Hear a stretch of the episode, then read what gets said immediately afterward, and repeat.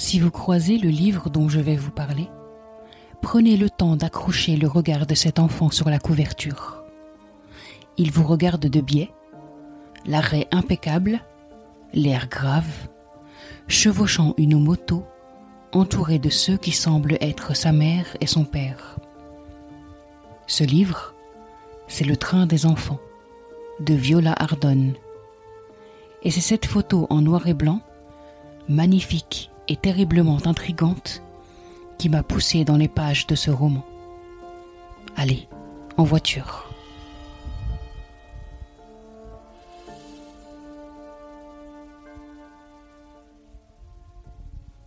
Salut, je m'appelle Asma et vous écoutez Bookapax. Bienvenue sur Bookapax. Voilà.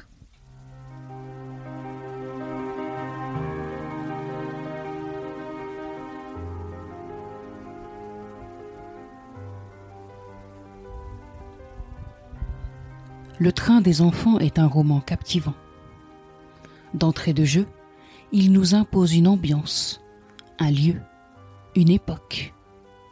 Le roman démarre à Naples, dans des familles très pauvres, et immédiatement, il m'a fait penser à la saga L'amie prodigieuse d'Elena Ferrante. Mais la comparaison s'arrête là, à la ville et à l'époque. Le roman de Viola Ardonne est tout autre.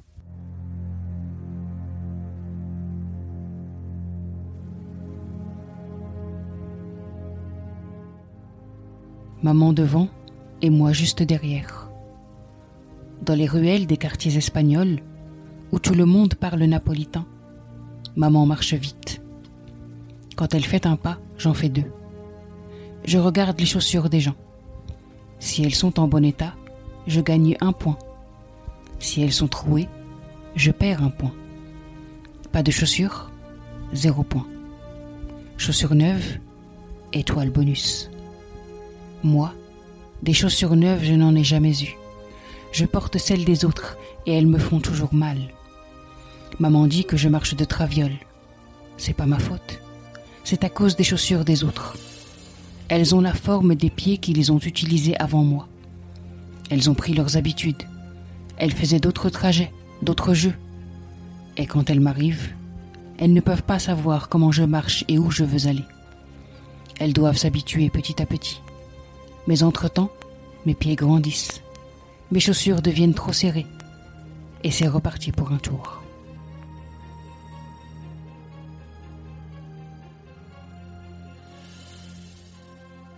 Tout de suite, je suis dans les pas, dans la peau, dans les chaussures de cet enfant. Avec lui, j'observe les chaussures qui passent. Et j'ai mal pour lui, pour ses pieds trop serrés. Viola Ardonne écrit des scènes très visuelles. Cet incipit pourrait être l'ouverture d'un film. La mère devant et l'enfant qui suit tant bien que mal. Mais où vont-ils dans cette avalanche de chaussures? Amerigo a sept ans quand commence l'histoire. Enfant pauvre des ruelles de Naples, il est aussi l'enfant unique et sans père d'Antonietta, cette mère qui sent confusément qu'elle ne peut rien offrir de bon à son enfant. Quand la rumeur circule, disant qu'on s'apprête à mettre des enfants du Sud dans des trains pour les envoyer dans des familles du Nord, plus riches, Amerigo est terrorisé. Pourquoi sa mère l'abandonne? Où l'emmène-t-on? L'enfant va découvrir une nouvelle famille et de nouveaux mondes, des horizons dont il ne soupçonnait pas l'existence. Mais Amerigo est un enfant de Naples. Il y a une mère, des repères aussi.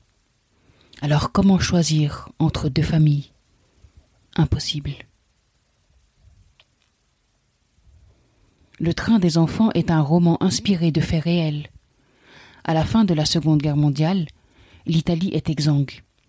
Et le Sud est bien plus touché que le Nord. Le fascisme est emporté et ce sont les communistes qui prennent les rênes. Pour aider les familles du Sud, une association met en place un programme d'accueil des enfants pauvres par des familles de Bologne ou de Modène. Si certains vont bien retourner à Naples après ces quelques mois, d'autres vont faire le choix de rester auprès de ces familles plus aisées. Qu'en sera-t-il d'Amérigo? C'est tout l'objet du roman. Viola Ardonne écrit à hauteur d'enfant, et c'est ce qui fait la grande force de ce roman. Car l'autrice nous place dans la tête des enfants à qui on n'explique absolument rien. Ces enfants entendent des choses, des rumeurs circulent qui disent qu'on va les arracher à leur famille, mais pour les emmener où? Amerigo se demande pourquoi sa mère l'abandonne et vers quoi il va. Tout le début du livre nous plonge ainsi dans la même incertitude que les enfants, pétris d'angoisse et de confusion. On tremble pour eux pendant les préparatifs, pendant le voyage, et à leur arrivée, quand, alignés sur des bancs, ils voient défiler les familles d'accueil qui emportent les enfants un à un. Le roman tient de bout en bout par la voix d'Amérigo, une écriture simple, très éloquente, qui lui donne une puissance supplémentaire. Car on s'attache fortement à cet enfant et aux autres. Leur regard neuf, dépouillé de tout jugement, leur débrouillardise, leur œil aiguisé, leur tendre naïveté, nous touchent profondément. Le train des enfants. Un titre qui évoque le voyage. Un roman qui, de prime abord, nous apparaît comme une tragédie. Mais le drame, ici, est bien plus intime. De retour à Naples après quelques mois dans sa famille du Nord, Amerigo est déchiré.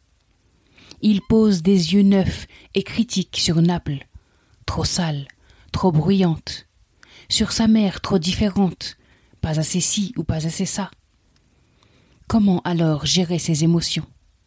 À qui doit aller sa loyauté? À ceux qui lui ont largement ouvert les bras et le cœur Ou à la mère qui l'a élevé avec des bouts de chandelle, dans un silence maladroit Teinté d'une douce et triste mélancolie, ce livre est celui de l'enfance ballottée d'après-guerre. C'est aussi celui de l'amour manqué, entre une mère et son fils. Viola Ardonne a choisi la voix de l'enfant pour nous raconter.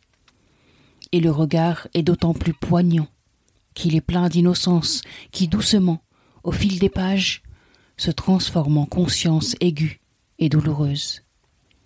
Lisez ce livre, prenez ce train, et goûtez au tragique d'un enfant qui devient homme et qui lutte entre amour et culpabilité.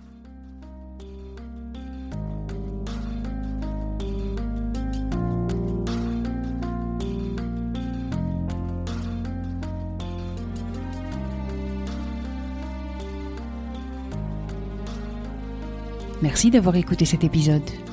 Cette émission vous plaît? Pour la soutenir et faire en sorte qu'elle continue d'exister, partagez-la sur vos réseaux.